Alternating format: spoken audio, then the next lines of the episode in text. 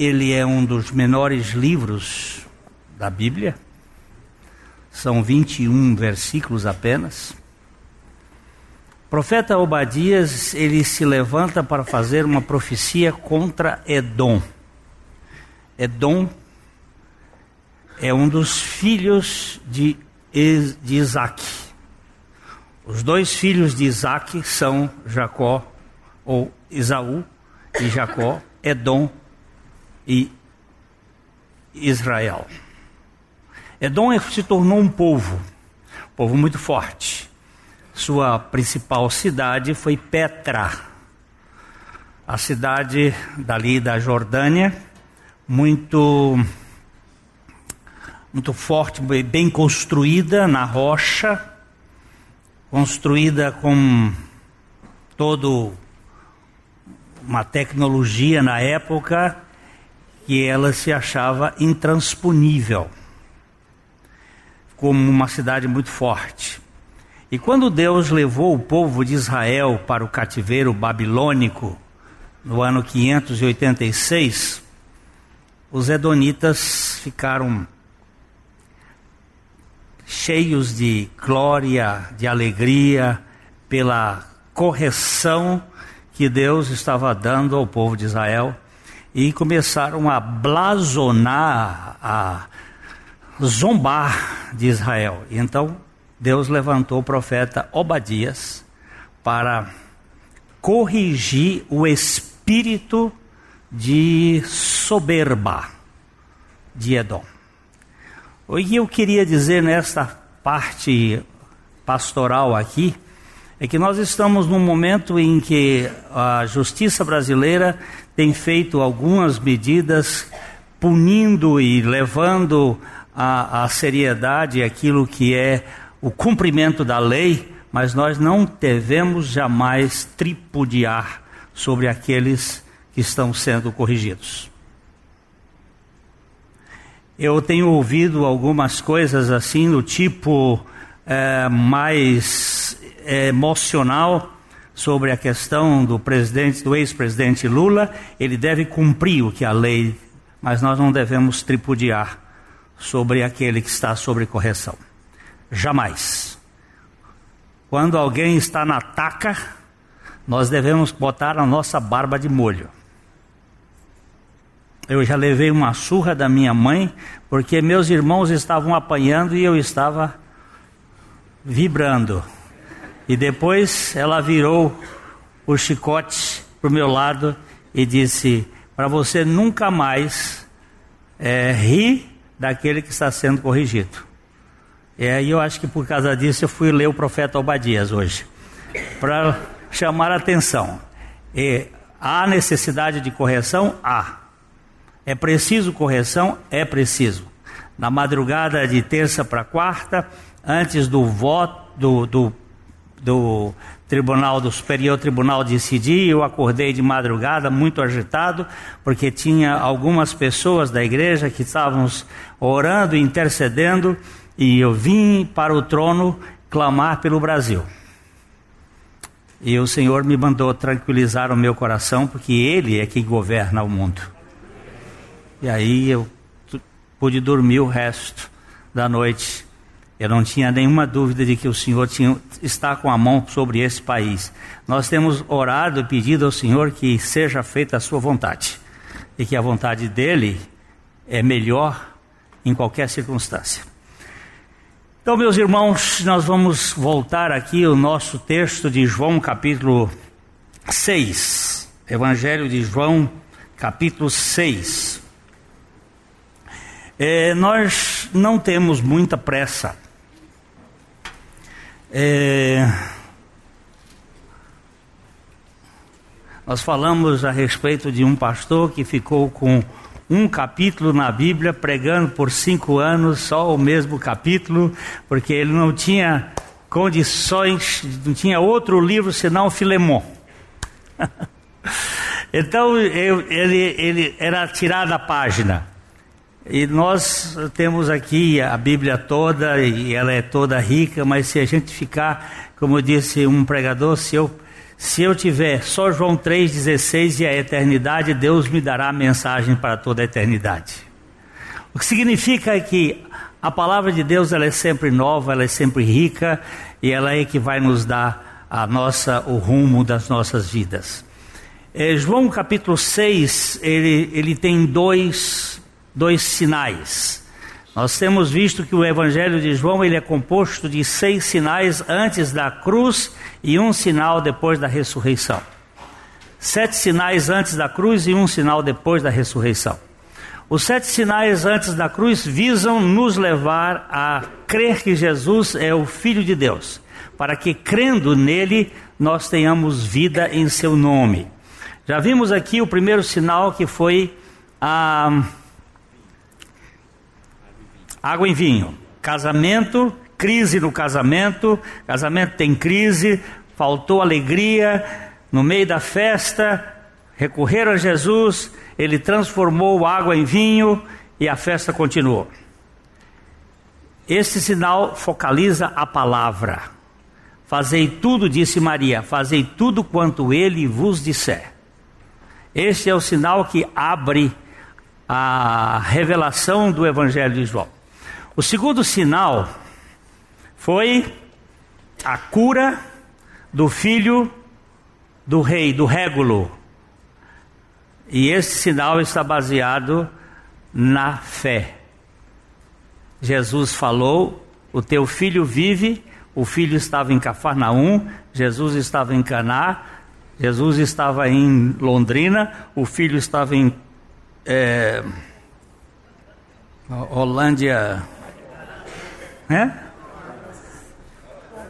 Arapongas, Arapongas, 27 quilômetros de distância, mais ou menos. Jesus não, não foi lá.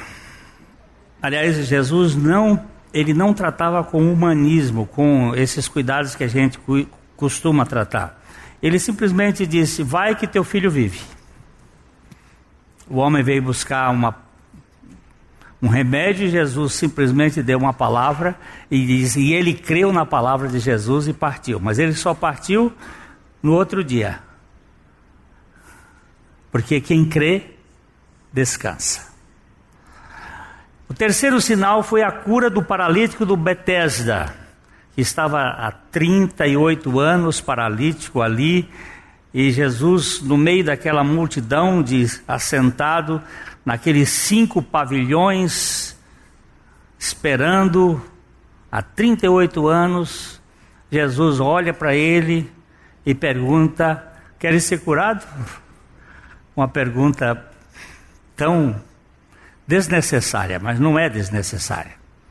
Talvez aqui nesse auditório tenha gente que esteja enferma e não quer ser curado. Porque se for curado, ele não vai ter mais o álibi, não vai ter mais a defesa da sua imobilização. Tem muita gente que fica imobilizado, paralítico, parado, em cima do fato: ah, mas eu sou doente, eu sou, eu, eu não tenho força. Ele conta com a sua própria capacidade. É, Richard Baxter, um dos grandes pregadores ingleses, lutou com a tuberculose por 40 anos. Com febre, com doença, com...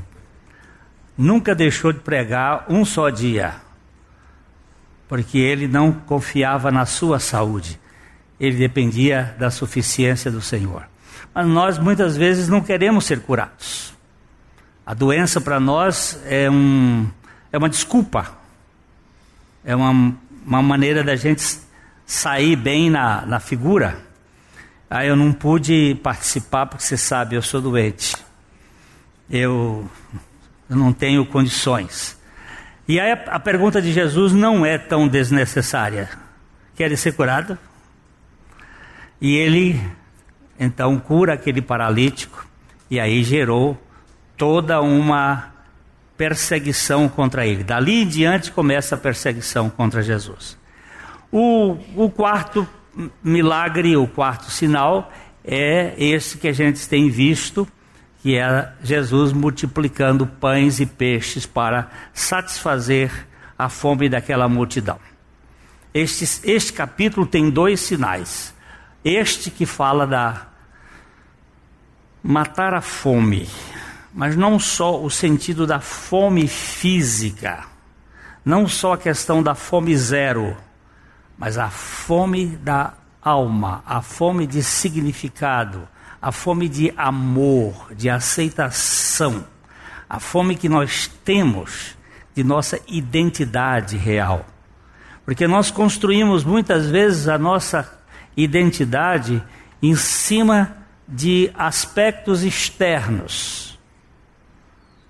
É, dos nossos cursos, de nossas, uh, dos nossos recursos, de coisas que estão ligados ao que nós fazemos, ao que nós sabemos. É isso que dá identidade à nossa personalidade. Mas isso tudo é passageiro. Ah, uma das lápides mais interessantes que eu já vi foi essa. É, McCain, aqui jaz um amado de Deus. A construção da sua alma, da sua vida, como amado. Isto é maravilhoso. Eu sou amado. Quando Jesus vai ser batizado, o Espírito Santo vem sobre ele em forma corpórea de pomba e uma voz vem do céu dizendo: Este é o meu filho amado, em quem eu tenho todo o prazer. Você e eu teremos uma construção de uma imagem própria bem mais significativa se tivermos a consciência. Não simplesmente, aliás, eu acho que a palavra inglesa é melhor, consciousness, não conscience. E consciência é a consciência, mas consciousness é a conscienciosidade. Agora mesmo eu estou tendo a conscienciosidade que eu tenho cabeça, porque eu estou com dor de cabeça. E pelo fato de eu estar com dor de cabeça, eu me lembro que eu tenho cabeça. E eu tendo a conscienciosidade de que é, eu sou amado, puxa vida, ninguém vai tirar a alegria do meu coração. É, esta fome que nós temos de significado. E o, o, outro sinal que nós vamos para trás mais para frente é a travessia de Jesus do, do barco, os discípulos pavorosos, com medo, Jesus anda sobre as águas e tranquiliza o coração. É a paz. Então, a palavra de Deus gera fé que, mediante a graça, satisfaz a nossa fome. A palavra de Deus gera em nós fé e pela graça ele mata a fome da nossa alma e nós entramos na paz. Temos paz. Vamos ler os versos de 1 a 15 outra vez de João capítulo uh, ah, 6. Depois destas coisas, Atravessou Jesus o mar da Galileia, que é o de Tiberíades. Seguia-o numerosa multidão, porque tinham visto os sinais que ele fazia na cura dos enfermos. Então subiu Jesus ao monte e assentou-se ali com seus discípulos.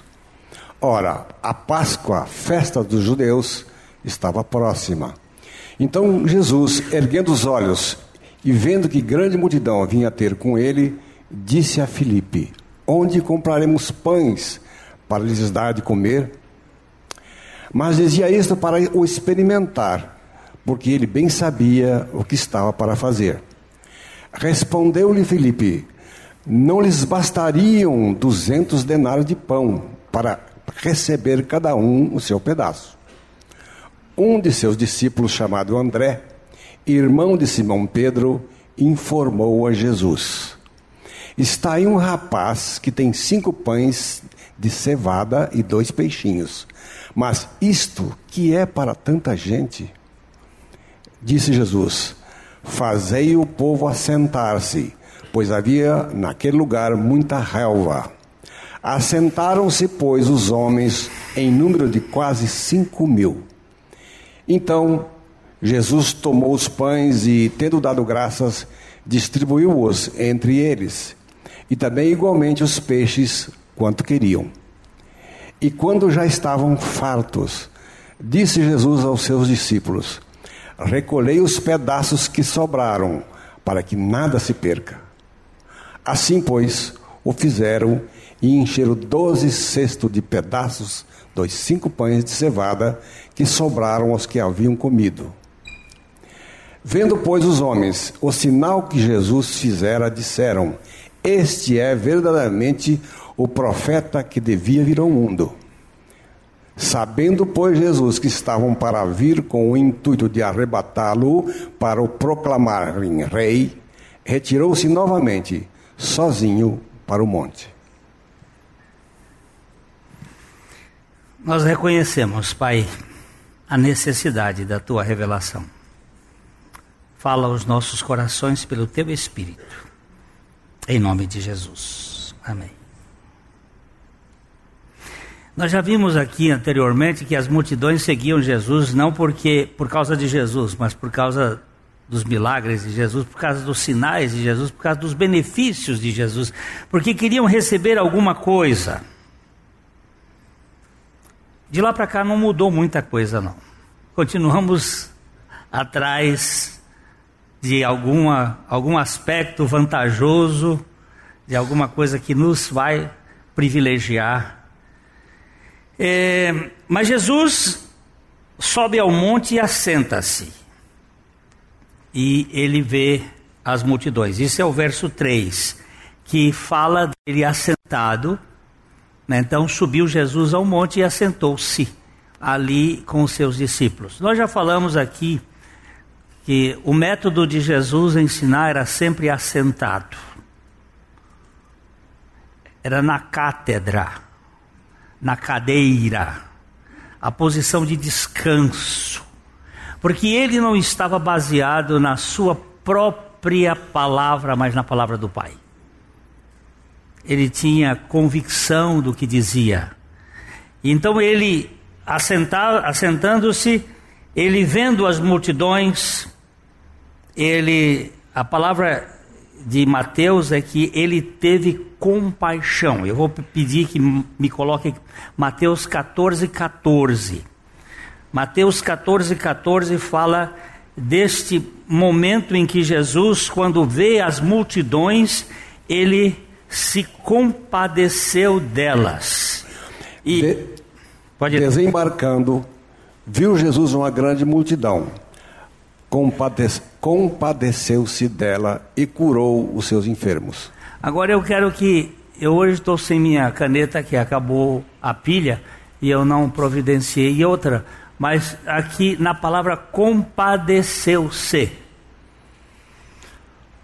Agora você vai aumentar e vai esplantizomai, a palavra que aparece ali é vai para esplantizomai, ó, esplankisnizomai, voz média, tal, ser movido pelas entranhas. Compaixão é aquele afeto intestinal. Uma pessoa enfesada é aquela que tem a paralisia dos movimentos peristálticos.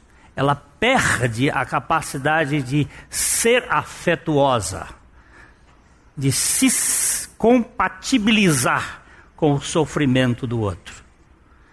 Isto é uma palavra muito interessante desde a medicina grega, que é a ideia de você interagir com aquele que sofre as entranhas, o ser interior, movido por, pela compaixão, ter compaixão, é ter piedade daquele que sofre. Há um velho provérbio português que diz assim: quem tem pena do miserável, que vá para o lugar dele. É isso que significa a compaixão. Você assumir. Jesus, vendo a multidão, ele se encheu de compaixão. E ele então diz aos seus discípulos, é, verso, vamos voltar para João capítulo 6, versos 6 e 8. Ele, ele fala com seus discípulos porque ele estava experimentando, ele estava querendo, aliás, no verso 5, uh, 5, erguendo os olhos, vendo as multidões. Dodô, pode ler? Então Jesus, erguendo os olhos e vendo que grande multidão vinha ter com ele, disse a Filipe: Onde compraremos pães para lhes dar a comer? Dizia isto? Mas dizia isto para o experimentar, porque ele bem sabia o que estava para fazer. Experimentar.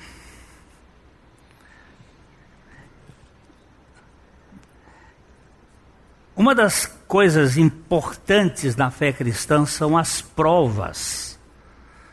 Deus nos prova para sermos aprovados. Diz Tiago assim: Meus irmãos, tende motivo de toda alegria o passardes por várias provações. Porque a aprovação da vossa fé, uma vez confirmada, produz a perseverança. Não existe fé cristã sem provação. Porque não existe aprovação sem experiência. E o Senhor colocou ali os discípulos para provar a fé. Onde é que vocês vão comprar pão para cinco mil homens, mulheres e crianças, que em número seria bem maior, 15 mil pessoas? Onde vocês vão comprar pão para essa gente? Onde não tem padaria, onde não tem supermercado, onde não tem nenhum sistema de negócio, de comércio que pudesse matar a fome de tanta gente.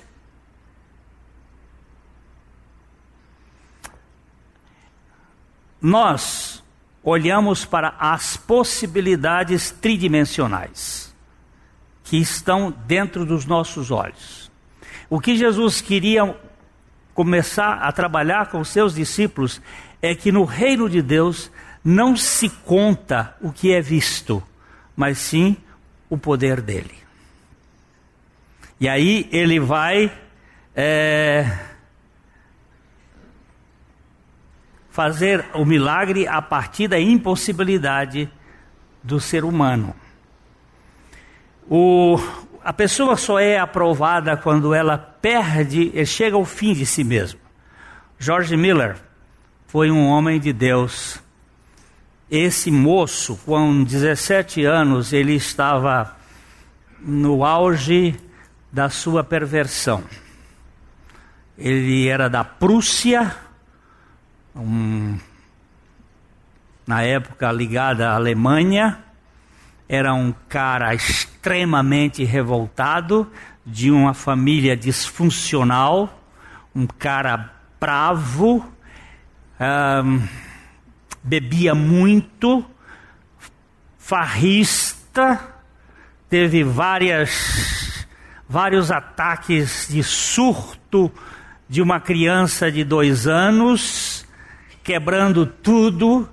Nos bares ele quebrava o que podia, foi preso umas duas ou três vezes e ateu até onde não podia ser mais, revoltado contra o pai. Um dia ele é convidado por um dos seus amigos a ouvir uma pregação que ele não queria. E ele lá ouviu de Jesus. E ele teve uma experiência com Jesus. Ele entregou a sua vida ao Senhor Jesus. Rendeu-se. nunca mais ele foi aquele monstro. Mas ele disse: Eu preciso aprender a andar com o Senhor Jesus. Um dia ele passou na frente de uma loteria, não tinha essas loterias como hoje, mas de bilhete, e ele disse: Eu vou jogar, e se eu for premiado, eu vou viver pela fé.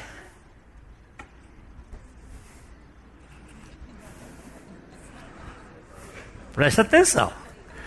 Ele comprou o bilhete, ganhou o primeiro prêmio, deu todo para os pobres e passou a viver na dependência de Deus. É o tipo de prova bem interessante. O, o Marcos, jogador do, São, do, do Palmeiras, que foi. Aliás, Palmeiras perdeu, né? Eu falei aqui porque o, o cara tá todo uniformizado num culto da noite, vem de chapéu de, de camisa de Corinthians, mas é muito abuso, né? O Marcos, o, o goleiro São Marcos, foi o goleiro da seleção, ele disse numa entrevista que eu vi um pedaço hoje pela rádio, é, numa entrevista ele disse que quando ele estava naquela copa, ele fez uma oração a Deus. Ele foi até o seu camarim, ele orou e disse: Deus, se nós formos pentacampeões, eu dou 50% da minha do meu prêmio para ti.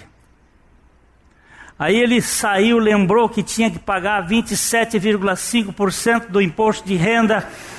E aí mais e outras coisas, ele voltou e disse: Deus, 50% é muito, te dou 10. E ele diz: Eu fiz um negociata com Deus. Os, nós sempre fazemos negociatas com Deus. Fazemos continha de chegar, ainda mais brasileiro que tem os jeitinhos. Agora, no reino de Deus, é tudo ou nada. E George Miller aprendeu isto. E ele diz uma frase que eu anotei aqui: ele disse, houve um dia que George Miller morreu para George Miller. Morreu para suas opiniões e preferências, para seu gosto e vontade Morri para o mundo e para sua aprovação ou censura. Morri para aprovação ou acusação até mesmo dos meus irmãos e amigos. E desde então tenho procurado apenas apresentar-me aprovado diante de Deus. Tenho procurado apresentar-me apenas aprovado diante de Deus. George Miller é, era pastor de uma igreja em Bristol. E um dia ele foi visitar um irmão que trabalhava, eu nunca me lembro, e não me lembro de pesquisar depois, se ele tinha 15 anos, 15 filhos e trabalhava 17 horas, ou se ele trabalhava 15 horas e tinha 17 filhos. É uma coisa assim, mas de qualquer modo, as duas coisas são exageradas, tanto o número de filhos quanto o número de horas de trabalho por dia. E o Jorge Miller foi visitá-lo e disse para ele: Meu irmão, não é. Ele disse: Mas, pastor, se eu não trabalhar desse jeito, eu não vou dar comida para os meus filhos. E ele disse: Não é o seu trabalho que dá comida para os seus filhos. Quem dá comida para os seus filhos é Deus. O seu trabalho vai ser um instrumento em que Deus vai utilizar-se. Por causa disso, por causa desse irmão, ele resolveu montar um orfanato para cuidar de crianças ah, crianças abandonadas. E ele começou esse orfanato com algumas regras, e uma delas era nunca pedir um penny, um centavo para homem algum. Nunca falar de suas necessidades para ninguém, senão para Deus. E aquele orfanato perdurou por cerca de 60 anos sob a sua direção e ali ele ah, teve cerca de duas mil crianças de uma vez.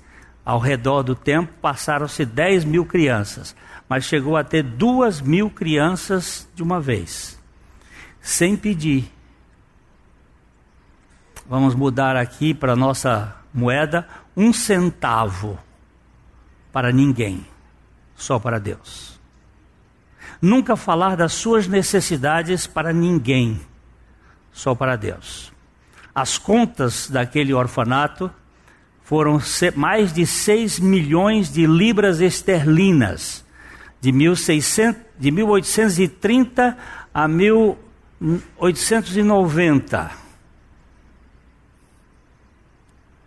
Aí as, os anos entre um e outro, mais um, cerca de 60 anos. 6 milhões de libras esterlinas. Há muitos anos atrás eu pedi um irmão que fizesse uma conciliação monetária, uma atualização daquele dinheiro para a nossa época.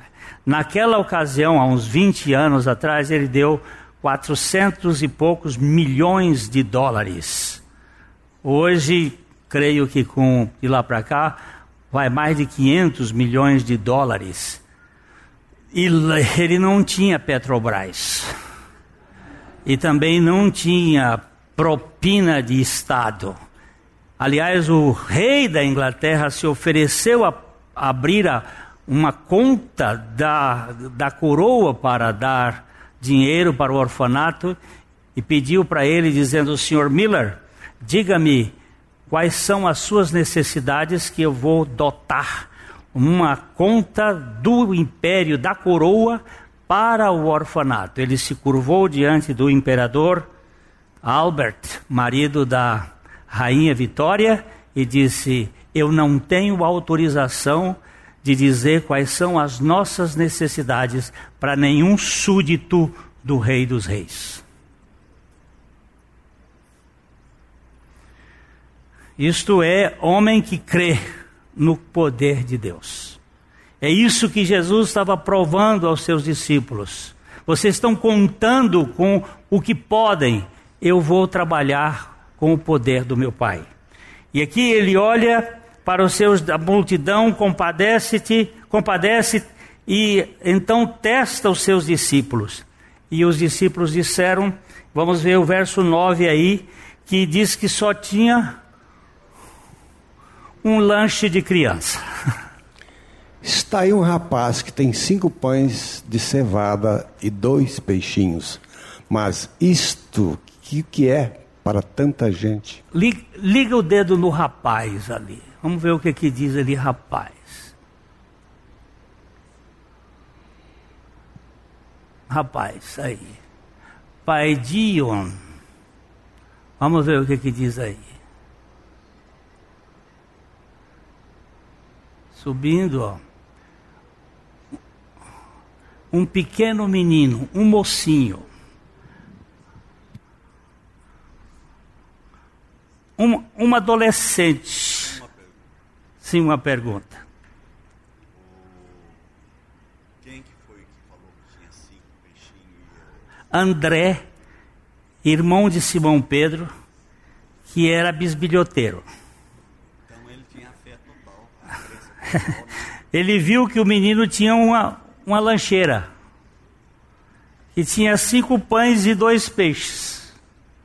Ele deu uma olhada e disse: Senhor, o que temos aqui a contar, já que o Senhor está disposto a manifestar as suas entranhas, a sua compaixão, o seu amor fora de série.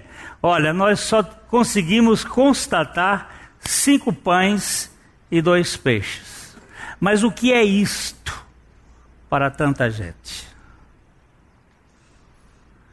É aí que nós afundamos na nossa lógica. E nós contamos com a possibilidade. E aí foi que o versículo 10. Disse Jesus: Fazei o povo assentar-se, pois havia naquele lugar muita relva. Assentaram-se, pois, os homens em número de quase 5 mil. Jesus agora manda fazer uma organização e diz assim: manda sentar todo mundo. Porque a fé cristã é uma fé de assentamento, não de sem terra, mas de sem fé. vão se assentar para receber a provisão da graça de Deus. Vamos, as, manda esse pessoal todo assentar. Ninguém, porque assentado é a nossa posição espiritual de dependência e de confiança. E o verso 10 diz que Jesus, é, no verso 11, ele diz: então Jesus, o que, que ele fez? Então Jesus tomou os pães e, tendo dado graças, distribuiu-os entre eles, e também igualmente os peixes, quanto queriam.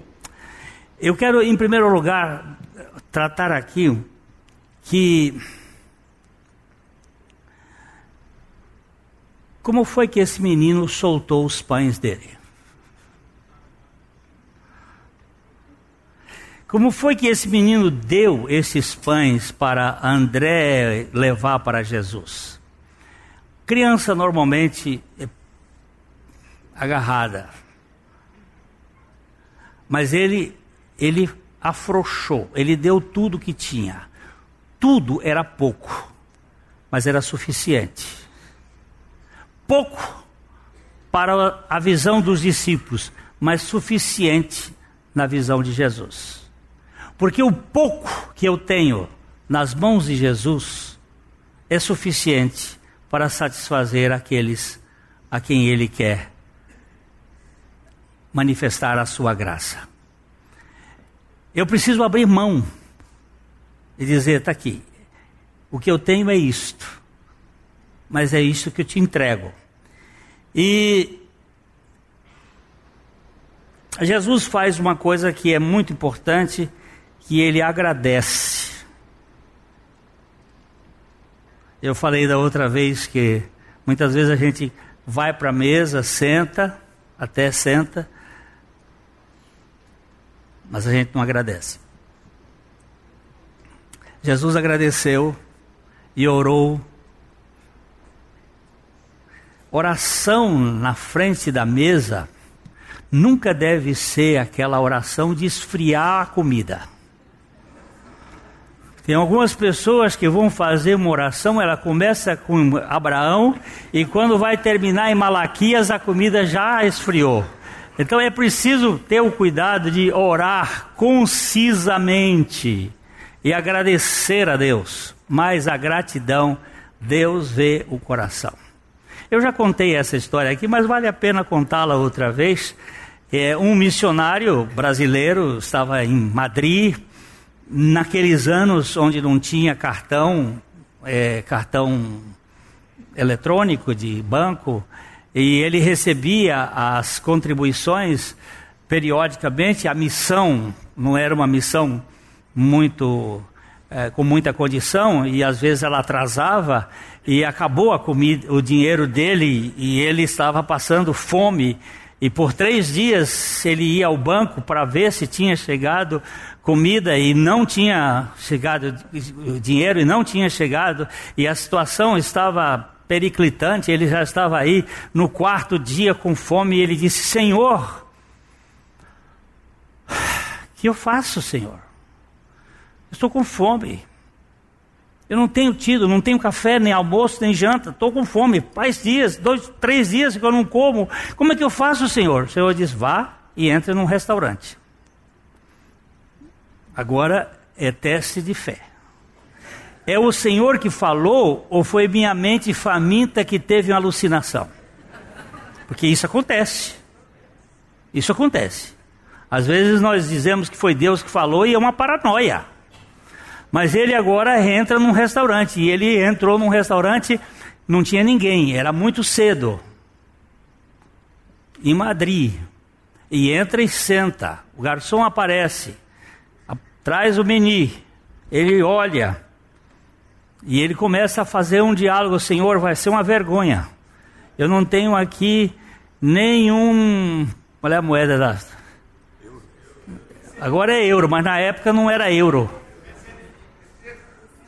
Peso era peso, peseta, peseta. Não tenho nenhum. Como é que eu vou fazer agora? Eu vou fazer uma vergonha tremenda. E o Senhor falou com ele: você ou confia em mim, ou então você vai ter que sofrer as consequências. E é aí que a gente tem as dúvidas, porque a mente da gente também funciona. E aí ele resolve, começou a olhar, mas ele tirava os olhos do lado de, direito, porque era o mais caro. Ele começou a saltar as lagostas e outras comidas mais caras e foi procurando o prato mais barato. E quando ele chegou no mais barato, ele disse: A vergonha é menor. E o Senhor mandou ele pedir um outro prato mais requintado, mais caro. Bem, aí foi a luta. Pediu o prato. Agora peça a sobremesa.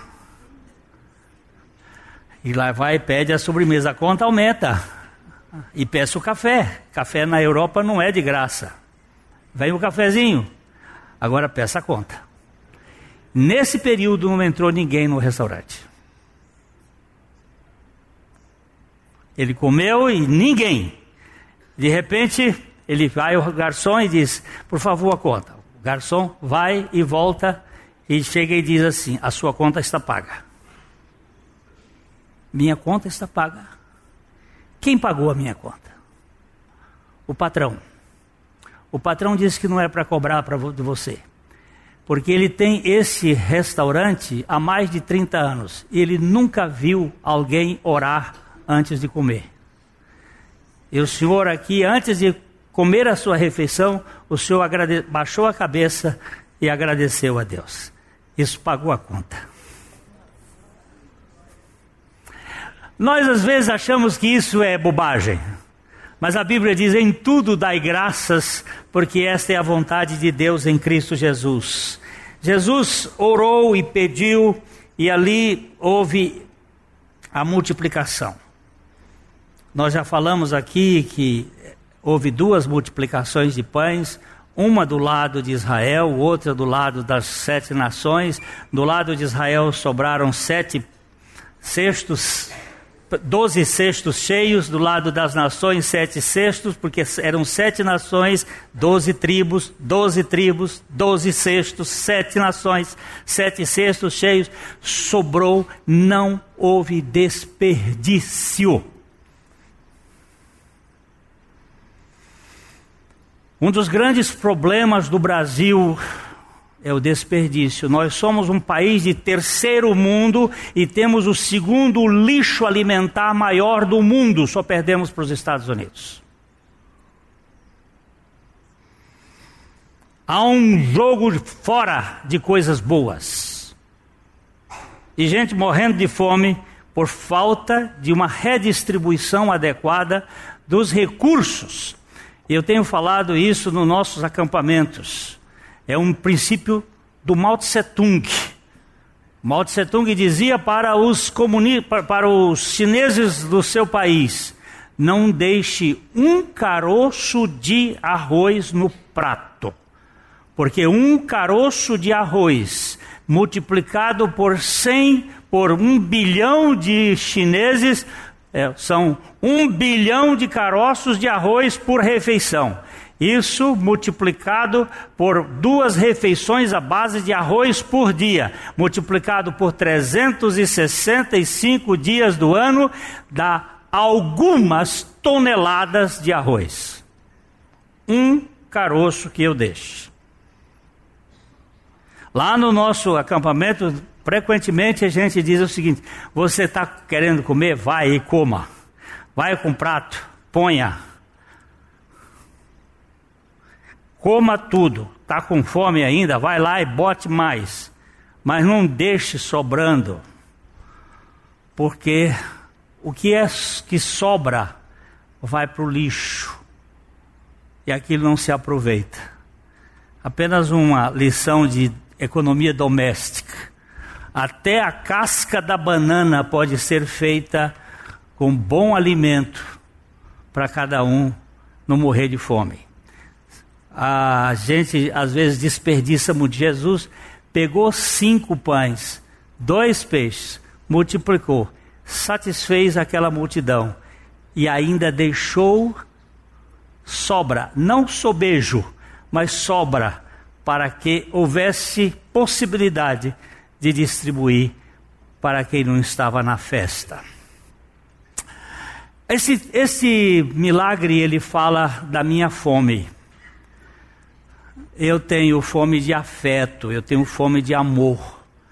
A minha esposa é companheira de 51 anos, ela satisfaz o meu eros, meus sentimentos. Ela é uma companheira amiga, é bom, isto é, os meus filhos, eles satisfazem o meu estorgue, o meu amor relacional, os meus netos mais ainda se tornam assim exponenciais. A gente mata a fome. Os meus amigos satisfazem a fome de filia. Eu falei agora três tipos de amores: amor a eros, que é o amor ligado a, ao sexo, a, a vida física, a vida de uh, conhecimento. Primeira vez que aparece a palavra uh, relacionamento sexual na Bíblia, diz assim: conheceu o homem e a sua mulher. Aparece a palavra conhecimento. É um amor que gera conhecimento entre o casal. Mata esta fome. A minha, a minha esposa o, é, é um instrumento para isso. Eu não preciso de uma dúzia de mulheres, porque aí nós caímos na paranoia da insatisfação. Aqui uma mulher é suficiente, já uma é suficiente.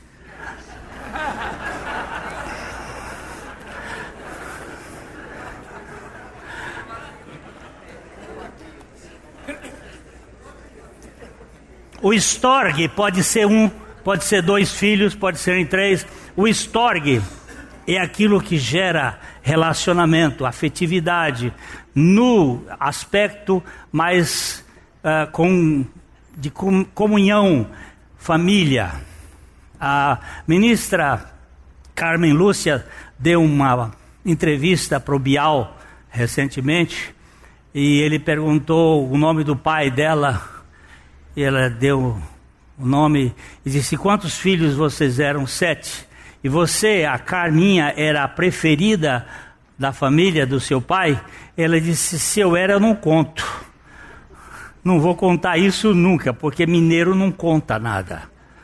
Ele diz que o, mineiro tem essa característica. Ele diz assim: ah, Foi o outro quem disse. Por isso eles nunca brigam, porque ninguém sabe quem é o outro o outro é sempre o outro e ninguém sabe. Então eu, eu não vou contar, mas esse, isso aqui gera a afetividade relacional, a família, a estorgue. Os amigos é a filia, mas eu tenho uma outra fome. Eu tenho fome de amor incondicional. Eu tenho fome de um amor que não tem troca.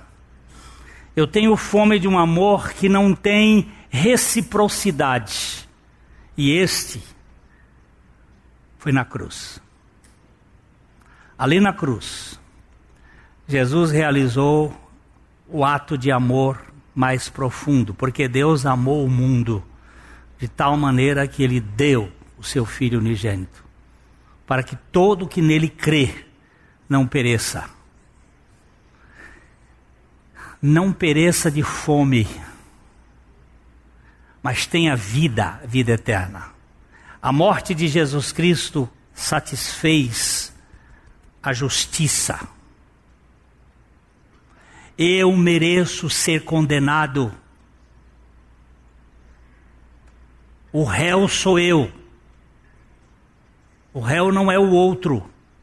Mas Jesus assume a minha causa. Morre a minha morte. Ressuscita e me dá a vida dele. Isto satisfaz a minha fome de amor incondicional. Aí eu entro no descanso. Quem é você? Eu sou um amado de Deus.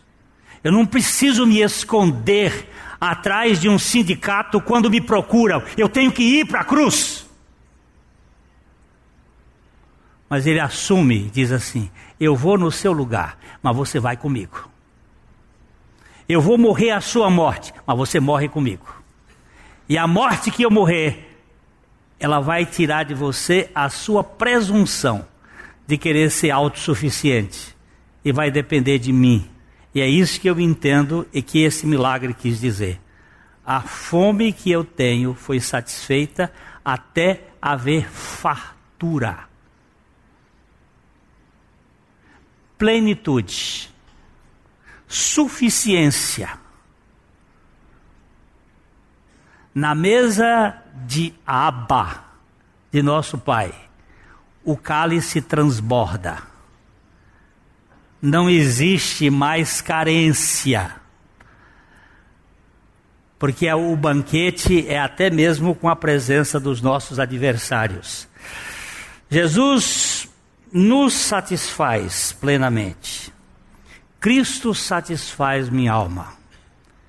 Ele, por si, deu a sua vida por mim e agora eu posso encontrar satisfação. Se eu perder a minha esposa, se eu perder os meus filhos e os netos, se eu perder os meus amigos, eu ainda tenho substrato suficiente para a eternidade. Lutero disse: se temos que perder os filhos, bens, família, embora a vida vá, por nós Jesus está e dar-nos-á seu reino. É isso que satisfaz a fome da nossa alma, do nosso interior. E o Senhor tenha graça, misericórdia para conosco, para que nós nos assentemos. Primeiro, eu só lembrar aqui que Jesus pegou, dividiu, entregou aos apóstolos, aos discípulos que foram entregar a multidão. Segundo Mateus, ele dividiu em grupos de 50 para facilitar a distribuição, gerou uma, uma fórmula de administrar aquilo, mas eu entendo o seguinte: ele me satisfaz para que eu, satisfeito, possa satisfazer aqueles que também estão famintos. Essa é a ideia que eu entendo. Ele deu àqueles seus discípulos para que eles soubessem que só quando nós somos satisfeitos nós podemos ser instrumento para a satisfação daqueles que têm fome. O convite é: vinde. As bodas estão preparadas, os bezerros estão preparados, os cevados são mortos, vinde e comei. Se você não quiser, é um direito seu de se perder na fome. Mas se você quiser, o convite está aí, para que todo aquele que nele creia tenha a vida eterna. A Livraria PIB Londrina procura selecionar cuidadosamente seus títulos e autores a fim de oferecer um conteúdo alinhado com o Evangelho de Jesus Cristo. Bíblias, livros de teologia, devocionais, literatura infantil, biografias, comentários bíblicos e muito mais. Dispomos também de um acervo de CDs e DVDs das mais de 5 mil mensagens ministradas na primeira Igreja Batista em Londrina. Visite a Livraria PIB Londrina e conheça ainda mais. Livraria PIB Londrina, de segunda a sexta, das 13h30 às 18 horas. Endereço na Avenida Paraná, 76A, próximo ao Calçadão, bem no centro de Londrina. Ligue para 3372 8921 ou acesse o site www.livrariapiblondrina.com.br.